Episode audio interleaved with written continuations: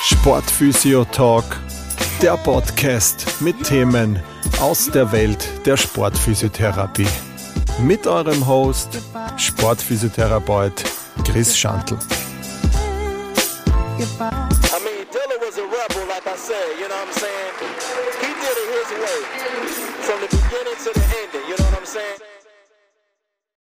Ja, hallo, es ist wieder Donnerstag, das heißt Zeit für eine neue Folge des Sportphysio Talks. Schön, dass du dabei bist. Ähm, in den letzten Jahren ähm, hat gerade im Sport ist ein, ein Thema aufgekommen, wo man sich immer mehr den Nutzen in der Therapie auch hernimmt. Ähm, gerade wenn es um postoperative Behandlungen von Gelenken geht. Ähm, das, die Rede ist vom Blood Flow Restriction Training. Also ich bin mir sicher, jeder hat wahrscheinlich schon äh, davon gehört. Ähm, wenn nicht, dann, ähm, ja, ich glaube, man kann gar nicht, nicht, nicht davon hören. Also es ist eh in aller Munde, schon seit einigen Jahren ähm, wird das auch immer wieder auch von Ärzten empfohlen ähm, im Zuge der Therapie und auch immer mehr äh, Physiotherapeuten und, und ich glaube da auch wieder mehr Sportphysiotherapeuten haben das Tool bei sich schon in der Praxis stehen, ähm, weil es, ähm, glaube ich, ähm, oder ich habe das Gefühl, seit den letzten drei Jahren beschäftige ich mich mehr damit ähm, oder mehr als äh, seitdem beschäftige ich mich damit, ähm, ist das definitiv so ein, ein Tool, was, was schon noch äh, ein zusätzlicher Benefit war für ähm, postoperative, äh, zum Beispiel nach Knieoperationen oder auch äh, bei Belastungsschmerzen, wo man vielleicht jetzt nicht so viel äh, Gewicht bei Übungen verwenden kann, ist das definitiv ein, eine, eine sehr, sehr gute, äh, sehr, sehr gutes Tool, was uns in der Praxis auf jeden Fall auch helfen kann. Wie gesagt, die Rede ist vom Blood Flow Restriction Training. Ähm, auf das möchte ich heute einfach so Tipps aus der Praxis ein bisschen geben, was die Theorie dahinter, was, was erwartet man sich davon, wie kann man es gut einsetzen. Ähm, und dann habe ich auch noch äh, gemeinsam mit äh, einem Studenten aus, aus, von der FH Krems, mittlerweile schon ein Kollege, äh, Gratulation auch dazu, ähm, und auch schon beim äh, LASK tätig, also auch gleich in den Sport gewechselt. Das freut mich sehr. Ähm, lieber Niki, ähm, wie gesagt, ähm, freut mich, dass wir damals dieses äh, Projekt gemeinsam gemacht haben. Ähm, die Rede ist davon, dass wir da so ein, ein Bachelor-Thema gewählt haben, wo es genau um äh, Blood Flow Restriction geht. Ähm, das werde ich in der heutigen Folge auch ein bisschen besprechen. Und genau, das heißt, das ist so das, äh, das heutige Thema und die heutigen Punkte, die ich da gern dazu äh, äh, besprechen möchte. Ja, also Blood Flow Restriction Training. Ähm, grundsätzlich ähm, gibt es die Technik ja jetzt schon sehr lange. Also ich glaube, das erste Mal, ich habe jetzt ein bisschen recherchiert, 1960 äh, wurde das so in Japan entwickelt. Ähm, das hat damals Katsu-Training genannt. Das bedeutet quasi so übersetzt Training mit zusätzlichem Druck. Ähm, da wurde das erste Mal, das ist ein Thema, was im Kraftsport sehr äh, gängig war. Ähm, bin mir sicher, dass Leute, die die schon lange im Kraftsport auch dabei sind, dieses Thema auch schon länger kennen und für die das wahrscheinlich gar nichts Neues ist.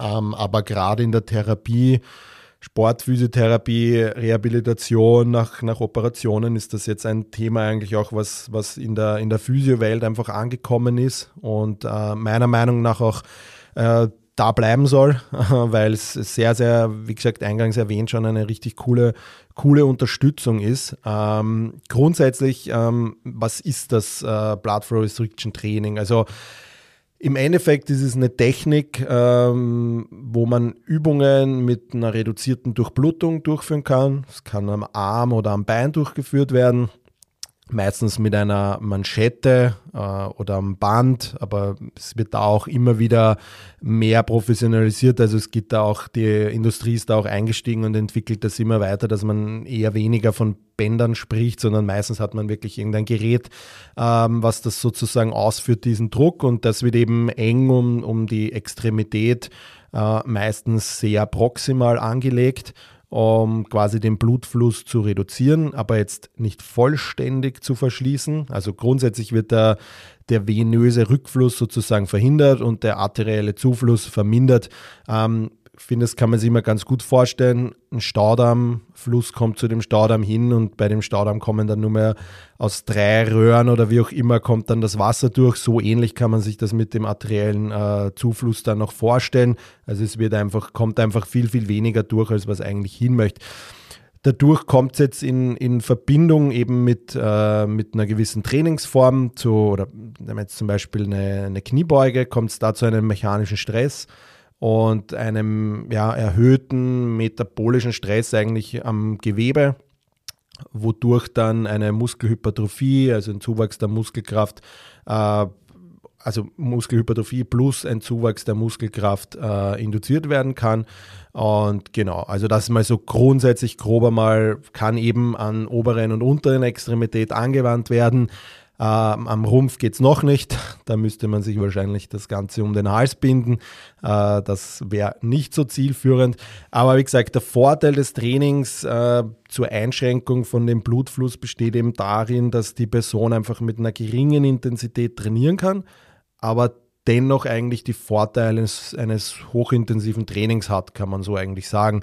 Ähm, wie gesagt, Blood Flow Restriction oder BFA im Kurzen ist jetzt nichts Neues ähm, ist vielleicht jetzt gerade ein Trend ähm, in der Therapie, weil viele eben auch Ärzte das mittlerweile kennen und gerade wir Physis kennen die Dinge vielleicht eher. Bei den Ärzten ist das dann, dauert das immer, aber man merkt, dass da auch äh, bei Ärzten und Ärztinnen dieses Thema einfach da ist. Und ich glaube schon, dass, dass das jetzt nicht nur mehr ein Trend oder eine Modeerscheinung ist. Also ich glaube, dieses in ein paar Jahren werden aber, also werden gefühlt alle Praxen wahrscheinlich so etwas auch haben oder haben sollen, weil es schon, also gerade wenn man mit äh, postoperativen Leuten auch viel zu tun hat und Sportleuten, ähm, glaube ich schon, dass das einfach ein fixer Bestandteil wird, ja, ähm, weil es für mich nicht nur eben eine Modeerscheinung ist, sondern weil es doch auch einfach schon seit über 20 Jahren oder länger einfach auch Forschung dazu gibt, die auch wirklich äh, solide ist, ja.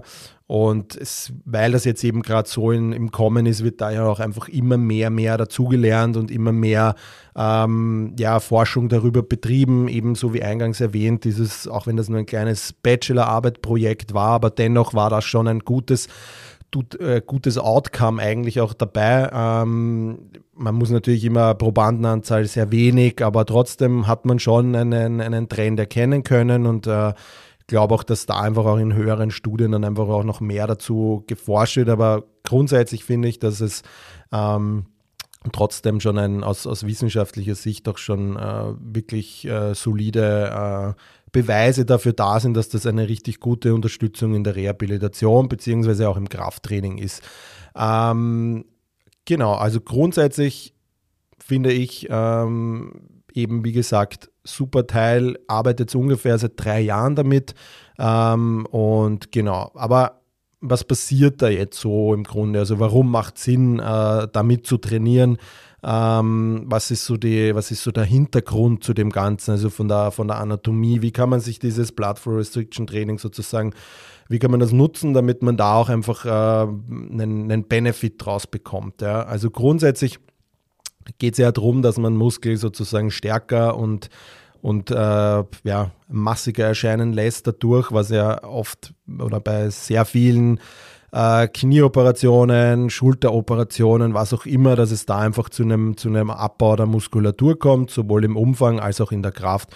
Und dafür ist es eben äh, gut, vielleicht noch ein paar Grundlagen darüber zu wissen, warum der Muskel jetzt größer und stärker werden kann ähm, und wie eben das Blood Flow Restriction Training dafür gut äh, auch arbeitet. Also einfach ausgedrückt, Muskeln passen sich ja durch neurale und mechanische und metabolische Mechanismen an. Ähm, diese ganzen Mechanismen behalten jetzt sozusagen so mehrstufige Wege das wird jetzt wahrscheinlich eher einschliefernd klingen, wenn man das jetzt alles weitermacht und zu sehr ins Detail geht, aber dennoch meiner Meinung nach wichtig zu verstehen. Also kurz gesagt, es geht um Last und um Volumen. Passieren tut da viel auf, ähm, aus hormoneller Sicht steigt sozusagen der Testosteronspiegel bei den Übungen mit hoher Belastung und mehreren Gelenken an, während das Wachstumshormon bei Übungen mit hohem Volumen und mehreren Gelenken auch ansteigt. Das ist quasi so das wichtige Konzept. Das heißt, hohes Volumen, moderate Intensität erhöht das Wachstumhormon, aber niedriges Volumen, hohe Intensität nicht sozusagen. Ja. Dann gibt es eben so, wie gesagt, ganz kurz nur insulinähnliche Wachstumsfaktoren, äh, myogene Stammzellen, vaskulär endothelialer Wachstumsfaktor, ähm, was haben wir noch, ja, mTORC 1, Weg und so weiter. Alles während des normalen Trainings einfach wird das mit hoher Belastung aktiviert. Ähm, und das ist eben auch so dieser Schlüsselbegriff, diese hohe Belastung. Also man braucht im Endeffekt höhere Belastungen, um dann noch stark zu werden. Deshalb äh, mit einem Terraband wirst du in der Regel nicht stark werden, weil die Belastung da irgendwann einmal nicht so hoch mehr ist, dass du da irgendwas überwinden musst. Also wie gesagt, zusammenfassend sind all diese verschiedenen Wege und Zutaten sozusagen für das Muskelwachstum von ja, entscheidender Bedeutung. Aber wie funktioniert das jetzt sozusagen mit dem Training, mit dem BFA, Einschränkung des Blutflusses? Ähm, Gibt es eben ein paar vorgeschlagene Mechanismen für die Funktionsweise aktueller Stand ist einfach, dass das Training eben zur Einschränkung des Blutdrucks durch die indirekte Wirkung und Ansammlung von den ganzen Metaboliten und den hypoxischen Umgebung durch das Training sozusagen mit begrenztem arteriellem Fluss funktioniert. Ähm, das führt dann in weiterer Folge zu einer größeren Ermüdung, Muskelaktivierung und auch ja, anabole Signalwege, die sozusagen zu muskulärer Anpassung führen im Vergleich zum Training ohne, ohne BFA. Ja. Also wenn wir jetzt sozusagen wissen, dass eine Kombination eben aus Belastung und Volumen erfordert, stark zu werden, dann kann man ja sich das genau ausnützen, dass man eben für diese hohe Belastungen ähm, gerade in der Therapie, um das geht es ja hier, sind ja diese hohen Belastungen zu Beginn nicht geeignet oder man kann es nicht tolerieren, weil das Gelenk das einfach nicht, nicht zulässt. Ja, eben zum Beispiel nach einer Verletzung oder Operation. Um, und das, oder vielleicht weil jemand als Beispiel während Corona keinen Zugang irgendwie hatte zu, zu hohen Gewichten oder um hohe Lasten zu bewältigen, dass man daheim aber trotzdem diesen Effekt auch hinbekommt. Ja. Und da kann eben dieses Blood Flow Restriction Training sehr hilfreich sein, ähm, dass eben das Training, Einschränkung des Blutflusses kann eben so eine enorme Ergänzung zum Training sein. Ähm, es geht jetzt nicht darum, dass man nur damit trainiert, aber ähm, dass man sich eben gerade in vielleicht am Anfang nach einer OP zunutze zieht oder wenn eben Schmerzen da sind, dass man da einfach schaut, ähm, sozusagen damit äh, trainiert, weil es einfach eine richtig gute Unterstützung ist. Ja. Ähm, weil man eben mit diesen niedrigen Belastungen, ähm, oft sogar auch ohne Belastung, da komme ich später dann noch zu, eben diese Signalwege, die ich eben oben erwähnt habe, aktiviert werden und sozusagen diese Muskelproteinsynthese auch steigert. Ja. Und dann hat man eben diese hypoxische Umgebung und diese damit verbundenen Mechanismen, da handelt es sich so um so ein bisschen so einen Schneeballeffekt. Also der reduzierte Sauerstoff in der Umgebung beschleunigt sozusagen die Ermüdung. Die Rekrutierung von mehr motorischen Einheiten mit einer hohen Reitschwelle. Also es wird quasi alles sozusagen äh, aktiviert, was man braucht. Das heißt, der, der niedrigere pH-Wert aus der hypoxischen Umgebung ist sozusagen ein hypertropher Stimulus, kann man sozusagen. Ja. Ähm, weiters gibt es dann auch noch zusätzliche Vorteile von dieser Muskelpumpe, Zellschwellung. Tatsächlich bewirkt die Kompression, wenn man das eben auch hat, dass sich diese Metaboliten ansammeln. Wozu die nötig sind, haben wir eh schon besprochen. Das heißt, die werden erhöht dadurch. Ähm, die Kompression reduziert ähm, eben auch im Wesentlichen so diese Schleusentore und bringen halt so all diese muskelaufbauenden Zutaten zum Muskel sozusagen zusammen. Ja. Ähm, das ist so, so ein grober Überblick einmal, wie, was man braucht, damit man einfach das Ganze äh, versteht und, und eben diese ganzen äh, Mechanismen, die da ablaufen. Also wie gesagt, da sind wir jetzt schon sehr im Krafttraining, ähm, einfach Muskelphysiologie, wie wird der Muskel stärker. Das jetzt nur grob angerissen. Ähm, da möchte ich gerne auch noch einmal lieber mit, äh, mit Experten darüber reden, die das, die eben aus dem Kraftsport kommen, wo man da einfach noch, noch viel mehr Input auch zu dem bekommt. Grundsätzlich geht es ja eigentlich um die Anwendung, wie man das ähm, äh, wie man das Blood Flow Restriction in der, in der Praxis auch anwendet. Also grundsätzlich zur, zur Umsetzung in der Praxis von dem Ganzen. Also man kann da wirklich mit unterschiedlichen Geräten auch arbeiten. Äh, es gibt da mehrere Geräte äh, zur Auswahl sozusagen. Ähm, denke, da ist für jeden jetzt was dabei, weil es gibt jetzt sozusagen so individuelle Geräte. Das nennt sich so personalisiertes Blood Flow Restriction Training. Ähm, da gibt es aktuell, glaube ich, zwei große Marken. Das eine ist das MedUp, das andere ist das Delphi. Die geben sozusagen ständiges Feedback mit dem Blutdruck ab, sind dadurch sehr genau und ähm, ja, sind, haben auch vor, vorgefertigte Programme dabei. Das heißt, das gibt dir den Takt alles vor, wie viele Wiederholungen und so weiter. Ist natürlich super schnell anzuwenden. Ähm, da sind wir halt bei, bei höheren Preisen. Also da geht sicher, ähm, also das MedUp, das nutze ich selber. Ähm, das, da sind wir bei so ungefähr 5500 Euro in der Anschaffung, was das kostet. Also das sind wir, ist wie gesagt für eine Praxis auf jeden Fall möglich. Für den Privatgebrauch ist das jetzt natürlich wahrscheinlich eher nichts. Ähm, aber wie gesagt, das ist definitiv so, sind so die High-End-Produkte. Dann gibt es noch diese manuellen Manschetten, gibt es mittlerweile auch solche, die auf App basiert sind mit Bluetooth, finde ich auch ganz cool eigentlich. Ja, das glaube ich ist dann schon eher erschwinglicher. Da sind wir dann bei so 100 bis 200 Euro in etwa. Ähm, und dann ja, kann, könnte man das natürlich auch noch mit so Bändern machen, ähm, ähnlich wie so Flossing-Bänder, natürlich ein bisschen kürzer. Da sind wir dann wahrscheinlich in einem Bereich so um die ja, 20 bis 50 Euro, also einfach deutlich, deutlich drunter. Ich ähm, glaube, da muss ja jeder für sich selber entscheiden. Ähm, was wir da eben damals gemacht haben bei dieser Bachelorarbeit, was halt spannend war, ist, dass wir einfach so ein teures Gerät mit so einer At-Home-Manschette ähm, verglichen haben was da einfach der Outcome ist. Also kannst du das dann genauso umwenden, weil in der Regel geht es ja darum, schön und gut, wenn man das Bloodflow macht, aber wenn man da einmal in der Woche in die Praxis geht und für eine halbe Stunde oder wie auch immer damit arbeitet mit seinem Physiotherapeuten, dann wird das natürlich nie und nimmer einen, einen Effekt haben. Ja, das bist du vielleicht kurzfristig, ja, wirst du müde sein ähm, und wirst äh, total ermüdet sein und wirst natürlich diesen, äh, diesen ja, diese Belastung spüren, die du hattest, äh, oder diese ja, Mangelversorgung der Muskulatur, das wirst du natürlich spüren und Leute sagen dann auch immer danach, boah, können, kann nicht mehr gehen, tut weh, komm nicht mehr in die Höhe, wie auch immer halt. Ja, also kann man richtig leer machen, aber sind wir uns ehrlich, mit einmal in der Woche ähm, ist es nur ein Tropfen auf dem heißen Stein, bringt sich nicht wirklich. Also wenn, äh, dann muss man das auch regelmäßig machen, also wirklich zwei, dreimal in der Woche, ja, gerade am Anfang nach einer OP. Und dafür haben uns wir eben gedacht, dass man das einfach vergleicht, was, was macht so ein Gerät ähm, und was macht das äh, manuelle, wenn man das äh, in der Woche äh, öfters durchführt. Und wie gesagt, das war eigentlich ähm, ja grundsätzlich der Outcome natürlich, es sind immer zu wenige Probanden bei einer Bachelorarbeit. Jeder, der schon mal eine Bachelorarbeit geschrieben hat, weiß, dass das ziemlich schwierig ist. Ja. Aber grundsätzlich so vom O-Ton konnte man da schon bei beiden Gruppen jetzt so einen Kraftzuwachs aufweisen. Ähm, der Umfang hat sich sozusagen auch verändert. Also grundsätzlich war eine durchschnittliche Zunahme sozusagen des Beinumfangs auch da.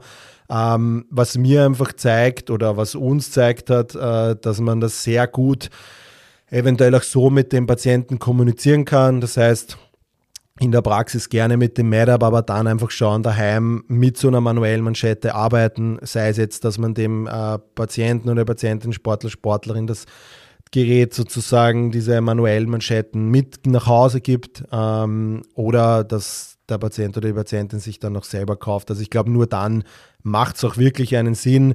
Äh, für einmal in der Praxis ist es meiner Meinung nach, glaube ich, dann wie alles äh, viel zu wenig. Ähm, es geht eher darum, nicht um die eine Stunde, die du beim Physio bist, sondern eher um die anderen Stunden, die du, die du daheim dann äh, damit verbringst, äh, wieder fit oder wieder beschwerdefrei zu werden.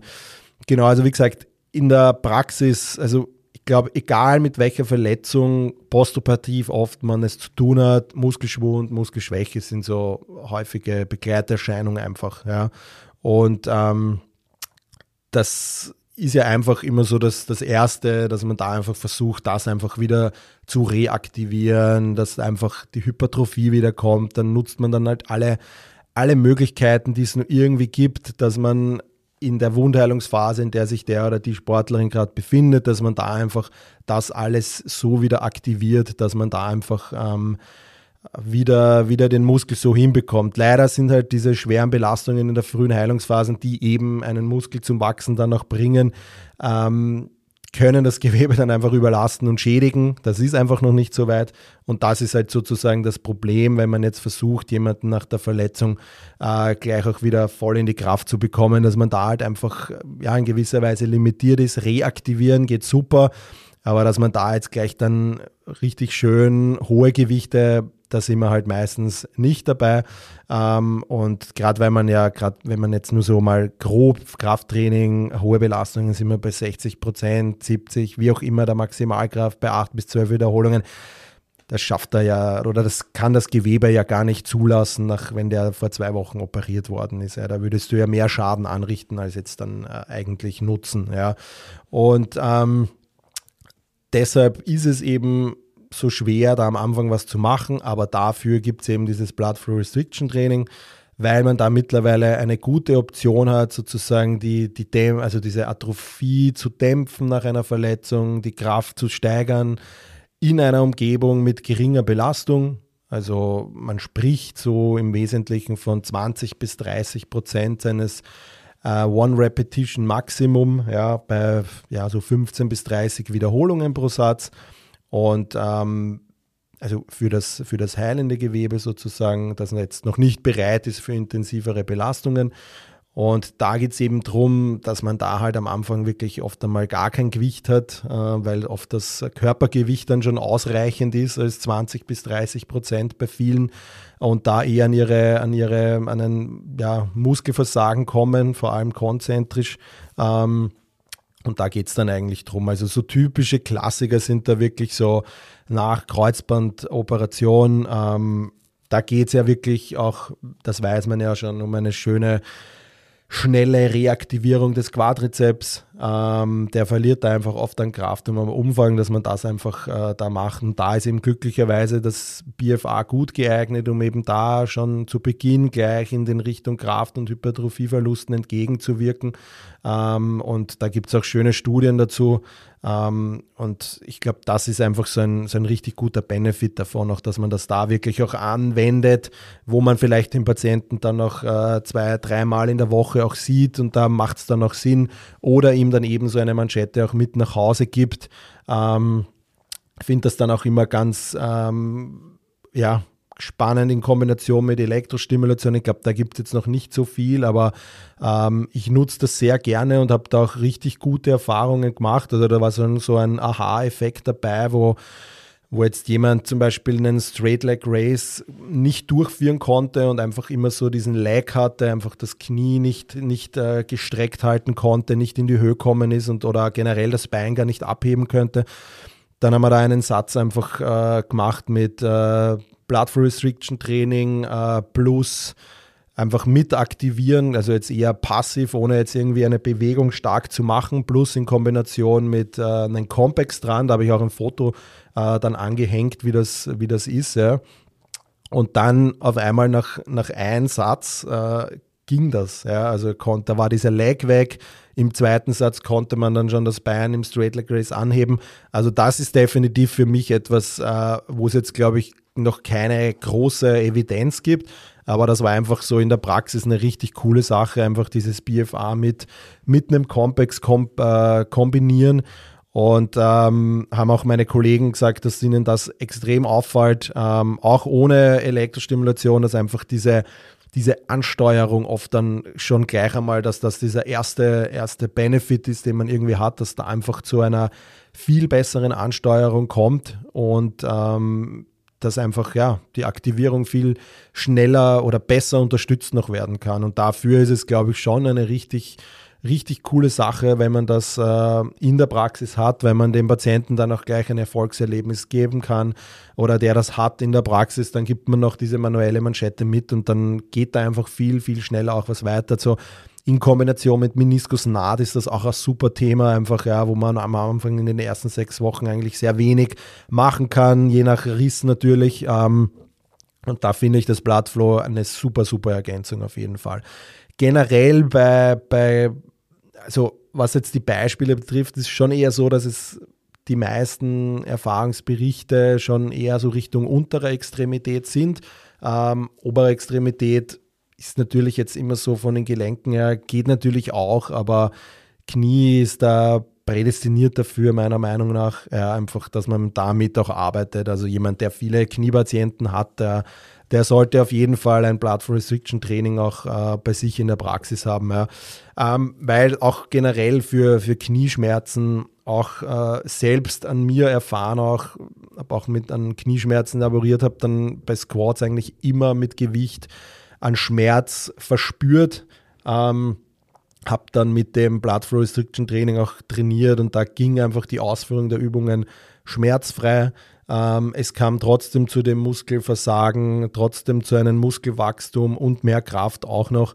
Ähm, und auch der Schmerz kann, also war viel, viel besser und geht jetzt einfach auch wieder so, dass das nicht mehr äh, zu einem Abbruch im, im Training oder so führt. Also von dem her bin ich da sehr, sehr happy gewesen und hat auch mir einfach ein gutes Benefit gegeben, dass das ein Teil oder möglich ist, damit zu trainieren, wenn man jetzt nicht gerade mit hohen Gewichten trainieren kann, ähm, weil es das Gewebe nicht zulässt oder das, äh, die jeweilige Sehne, wie auch immer. Also da ist definitiv auch eine, eine sehr, sehr gute ähm, ein Benefit, wenn es so vorderer Knieschmerz und so weiter ist. Also da kann man da wirklich das auch in die, in die Reha sehr gut mit einbeziehen. Ähm, generell auch so nach Immobilisierungen, ja, also wirklich, da gibt es auch eine Methode, dass man dieses Bloodflow eben passiv anwendet sozusagen. Das heißt, ähm, man, man liegt da einfach nur da und äh, das, das Gerät sozusagen arbeitet fünf Minuten, äh,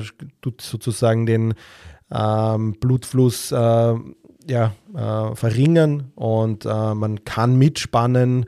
Äh, man kann versuchen, einfach immer wieder auch Aktivierung isometrisch anzuspannen, aber grundsätzlich gibt es da sehr gute, gute Outcomes auch, dass man eben den Verlust von Muskelmasse eben von der unteren Extremität eben ähm, nach Operationen dadurch äh, so aufhalten kann, dass es zu keiner ja, also dass trotzdem diese Proteinbiosynthese in gewisser Weise angeregt wird, ähm, ohne jetzt sogar eine Übung durchzuführen. Ja? Und das zeigt halt auch, dass einfach diese Muskelatrophie und der Kraftverlust einfach weniger ist. Weil man kennt das oft, gerade bei Meniskus-Naht-Kombinationen, dass da einfach dann diese, dieser Kraftverlust und diese Muskelatrophie dann oft einmal einsetzt, wenn der eben zwei Wochen lang nicht belasten darf, nicht draufsteigen darf, wenig Bewegung hat, ja, dass es da einfach dann noch einmal, je nach der OB ist ja generell schon, aber dass es da dann noch einmal dazu kommt, dass sich das noch einmal vermindert. Und da kann man mit dieser passiven Methode eben,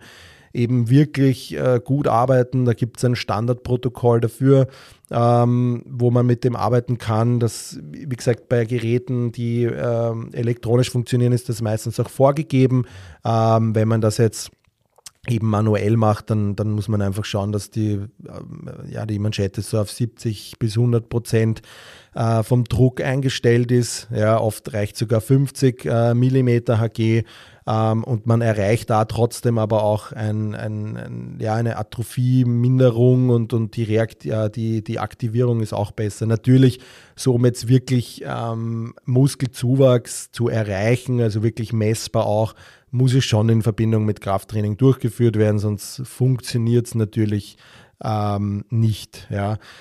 ja, also jetzt zusammenfassend zu den ganzen äh, ja, Indikationen sozusagen, wo man es wo man's gut machen kann. Also eben dieses Passive am Anfang, dann eben diese ähm, in der, wenn man schon in der Aktivität ist, wenn man schon mit Kniebeugen etc. arbeitet, ja, ähm, und dann äh, gibt es eben auch noch äh, so ein aerobes Training, wo man das auch ganz gut verbinden kann. Also so kurz einmal grob eine Übersicht ähm, zu den dreien, also was das passive ähm, Blood Flow Restriction betrifft sozusagen, ähm, da spricht man eben von so einem Druck von ungefähr 70 ja, bis 100 Prozent. Ähm, die Übungsdauer sollte so in etwa, ja, meistens so auf, also die Geräte sind so eingestellt auf fünf Minuten einfach, äh, Sätze auch so in Richtung drei bis fünf.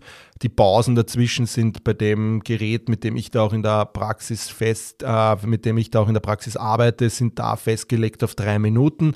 Ähm, das sind einfach so standardisierte Protokolle, die aktuell gerade aufliegen. Ähm, und man kann das Ganze, was dieses Passive betrifft, ein bis zweimal am Tag machen. Also da sieht man halt auch wieder, ähm, das wirst du nur schaffen, wenn du dieses äh, Gerät oder wenn du ein, ein Blood Flow Restriction auch daheim hast. Deshalb da, wie gesagt, einfach schauen, dass man mit so manuellen Manschetten vielleicht äh, arbeitet, äh, die man mitgeben kann dem Patienten oder der Patientin.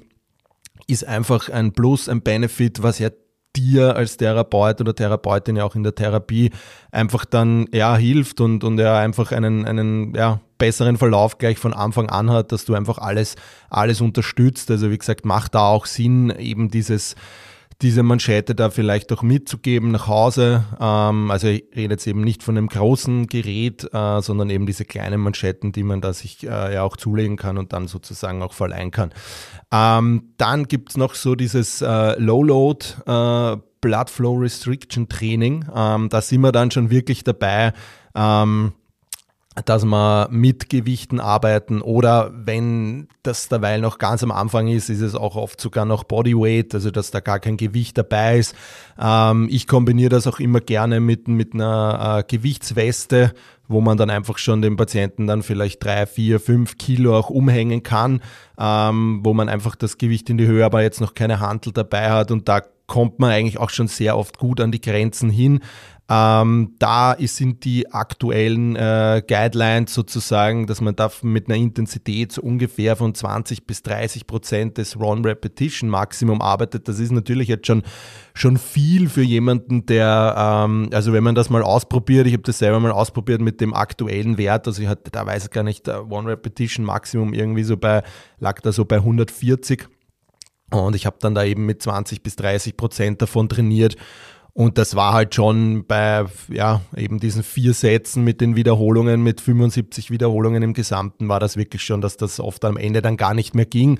Aber was man schon auch merkt, man hat da, wenn man das wirklich regelmäßig macht, zwei, dreimal in der Woche, dass das einfach auch der Muskel immer mehr toleriert ja, und dass man wirklich diese 75 Wiederholungen auch durchschafft, ja, auch in dem äh, Bewegungsradius, wo man es sich vornimmt. Ja. Vom Druck her, meistens ist es so um die 80 Prozent eingestellt.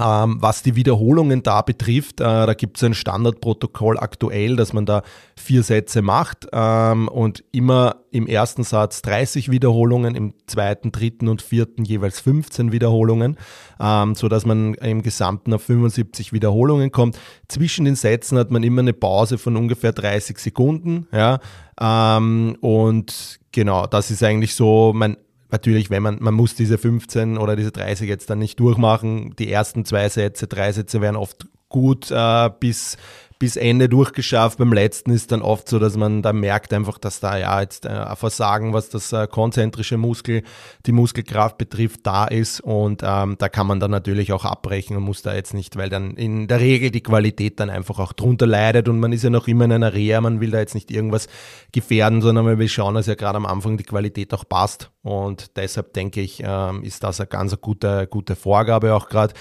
Ähm, grundsätzlich von der Frequenz sollte das eben zwei bis dreimal in der Woche durchgeführt werden. Also auch wieder was. Natürlich, wenn man jetzt in einem Sportverein oder so arbeitet, kann man das super durchsetzen, wenn man den Sportler oder die Sportlerin täglich hat. Wenn das jetzt in der freien Praxis ist, ja, dann mit zwei bis dreimal in der Woche schwierig vielleicht auch. Ich meine, es gibt natürlich immer wieder Patienten und Patientinnen, die dann auch dreimal in der Woche kommen, gerade am Anfang. Da ist das natürlich super zum Anwenden. Wenn nicht, eben wieder Manschette mit nach Hause geben, äh, damit der oder die Sportlerin einfach auch den Benefit daheim hat, den sie in der Praxis dann auch hat. Dann als drittes, was ich mir da noch rausgepickt habe, gibt es so dieses ähm, ja, Kraftausdauertraining mit der Manschette, also so ein äh, aerobes äh, Blood Flow Restriction Training sozusagen. Ähm, muss ich sagen, mache ich eher selten. Ähm, habe es auch nur mal an mir selber ausprobiert. Ähm, ist einfach so, dass man da mit einer ähm, sozusagen unter 50 Prozent von der, von der Intensität, was jetzt die Leistung am Rad zum Beispiel betrifft, ja, oder am Laufband oder je nachdem. Ähm, also wirklich ein ganz aerober Bereich, ja, nichts irgendwie Laktat, Anaerob, Alaktazid oder sowas, da gar nicht, da reden wir nicht davon, sondern wirklich im aeroben Grundlagen, Ausdauerbereich. Der Druck von der Manschette ist da meistens so zwischen 40 bis 80 Prozent in etwa. Und äh, die Übungsdauer kann man variieren, je nach Druck von 5 bis 20 Minuten. Ähm, und da ist auch wieder eine Frequenz von zwei bis dreimal pro Woche vorgegeben. Also wie gesagt, kann man nutzen, gibt es auch ganz gute Ergebnisse dazu, dass das einen guten Benefit hat für das aerobe Training. Ähm, und was die Muskulatur betrifft, also so im Kraftausdauertraining, das kann man sich da auch zu Nutzen machen, beim eben am Laufband, ähm, wo man vielleicht am Anfang noch eher geht, dann vielleicht in ein lockeres Laufen auch kommt. Ähm, ist natürlich vielleicht ein bisschen unangenehm, wenn man da das äh, Schnürdel hängen hat oder die Manschette herum. Ähm, am Ergometer geht's auch ganz gut. Also man kann da schon sich auch da diesen Nutzen machen, eben zum Beispiel Kreuzband anfangen, wenn der da einfach über, über 90 Grad, 100 Grad ist und einfach auch schon Fahrrad fahren kann, dass man dann einfach sagt, okay, passt, 15 Minuten, kriegst jetzt die Manschette drauf mit dem Druck und du fährst einmal, ja, dass man da einfach auch in diesem Kraftausdauerbereich schon aktiv auch arbeiten kann, wo vielleicht jetzt äh, nach zwei Wochen wenn es das Knie und alles zulässt, dass man da einfach auch schon am, am Ergometer dann einfach etwas rausholt aus dem Ganzen. Ja. Also wie gesagt, das sind aktuell so die, die Guidelines, die da studientechnisch vorliegen. Ähm, arbeite ich auch damit. Man kann natürlich immer wieder noch herumprobieren mit wie lang die exzentrische Phase dauert, wie lang die konzentrische Phase dauert. Da kann man sich ein bisschen spielen, ähm, dass man das vielleicht da auch noch dazu gibt. Aber grundsätzlich, wie gesagt, äh, mit den dreien Guidelines, äh, Vorgaben arbeite ich auch gerne in der Praxis äh, und die, die funktionieren für mich dann auch ganz gut. So grundsätzlich zu den Kontraindikationen. Ähm, ich sage jetzt mal, ja, generell diese ganzen Sicherheitsrichtlinien, was jetzt irgendwie mit mit äh, wo Gefäßkrankheiten vorliegen oder Herzschwäche oder was auch immer, alles, was da in die Richtung geht, ähm, ist natürlich im Vorfeld abzuklären, Bluthochdruck, ähm, ja, Herzerkrankungen, wie auch immer. Ähm, ich sage jetzt einmal so, ähm, im Sport sind die Leute meistens fit, äh, meistens. Ähm, es sind jetzt keine bekannten äh, Schädigungen da. Ja. Also natürlich, wenn man jetzt in einer Praxis ist, wo man eher dann so Gefäßpatienten hat oder Kardiologiepatienten, weiß ich nicht, ob dann ein Blood Flow Restriction auch ein Must-Have ist. In der Sportphysio glaube ich schon, äh, weil die Leute da grundsätzlich eh keine Kontraindikationen für das aufweisen. Aber natürlich trotzdem ein Check vorab ist immer wichtig, einfach nachzufragen, gibt es da irgendwas, hast du da irgendwas? Ähm, einfach, dass man all diese Dinge grundsätzlich einmal äh, ausschließen kann, aber in der Regel einfach äh, ja, Kopf einschalten, nachfragen, was ist, wenn man, wenn einem irgendetwas auffällt, dann einfach da auch sagen, hey, ähm, wie schaut's aus, äh, ist da was? Aber grundsätzlich hat hat das keine, kein, kein hohes Risiko oder keine ja, maximale Nebenwirkung ist vielleicht, dass man, ja, was ich schon mal, dass, dass jemand vielleicht ein bisschen einen Bluterguss hatte von der Manschette, weil der Druck einfach da war. Ähm, Muskelkater, aber das ist ja eh was Gutes. Ähm, wenn man die Manschette vielleicht zu sehr auf einem Nerv oder einem Nerv, eine Kompression auf einem Nerv aufsieht, kann es da sich komisch anfühlen, dass das vielleicht ein Taubheitsgefühl kommt. Aber da dann einfach Manschette nochmal runternehmen, anders anlegen und dann äh, geht das eigentlich in der Regel eh sofort wieder weg. Und, und das sind jetzt eigentlich so nur so diese, diese Kontraindikationen zu dem Ganzen. Ja. Ähm, wie gesagt, also grundsätzlich Blood Flow Restriction Training eine richtig, richtig gute Sache. Ähm, fortbildungstechnisch, also ich glaube, es gibt online eine richtig gute Fortbildung, irgendwie ein Physio Network, äh, was man sich äh, anschauen kann. Da ist das richtig gut erklärt auf Englisch. Ich glaube, es gibt aber auch im deutschsprachigen Raum auch immer wieder Leute, die das, die das anbieten. Ich glaube, wenn man, wenn man sich da jetzt einfach mal damit beschäftigt, ähm, es ist jetzt keine Raketenwissenschaft, das Ganze. Ich glaube, man kann da sich schnell äh, selber das auch beibringen, wenn man ein paar Studien liest, wenn man sich vielleicht ein paar Artikel durchliest oder eben online irgendwas anhört ähm, oder eben, ja, vielleicht da auch jetzt in der heutigen Folge ein bisschen was mitnehmen dazu hat können, dass man das einfach, einfach ausprobiert. Ähm, und sich da einfach einmal äh, vielleicht zuerst selbst einmal damit äh, herumprobiert, wie sich das anfühlt, äh, wie ist die Ermüdung, wie fühlt sich das Ganze an. Ähm, aber generell jetzt keine, wie gesagt, Raketenwissenschaft das Ganze. Also vom, vom Fazit her, ähm, ich selbst bin der Meinung, sollte in jeder Praxis sein, wo, wo Sportler und Sportlerinnen ein- und ausgehen, äh, sowohl postoperativ als auch vielleicht jetzt ähm, im Training generell, wenn vielleicht leichte Knieschmerzen vorhanden sind, dass man aber trotzdem weiter trainieren kann. Ähm, ich finde es, wie gesagt, eine super Sache, aber wichtig ist halt diese Regelmäßigkeit. Es macht keinen Sinn, einmal in der Woche das beim Physio zu machen. Ähm, das ist, ist, ja, macht keinen Sinn. Ähm, kurzfristig ja, aber es gehört auf jeden Fall zwei bis dreimal in der Woche, dreimal eher angewandt, dass es auch wirklich einen Sinn macht.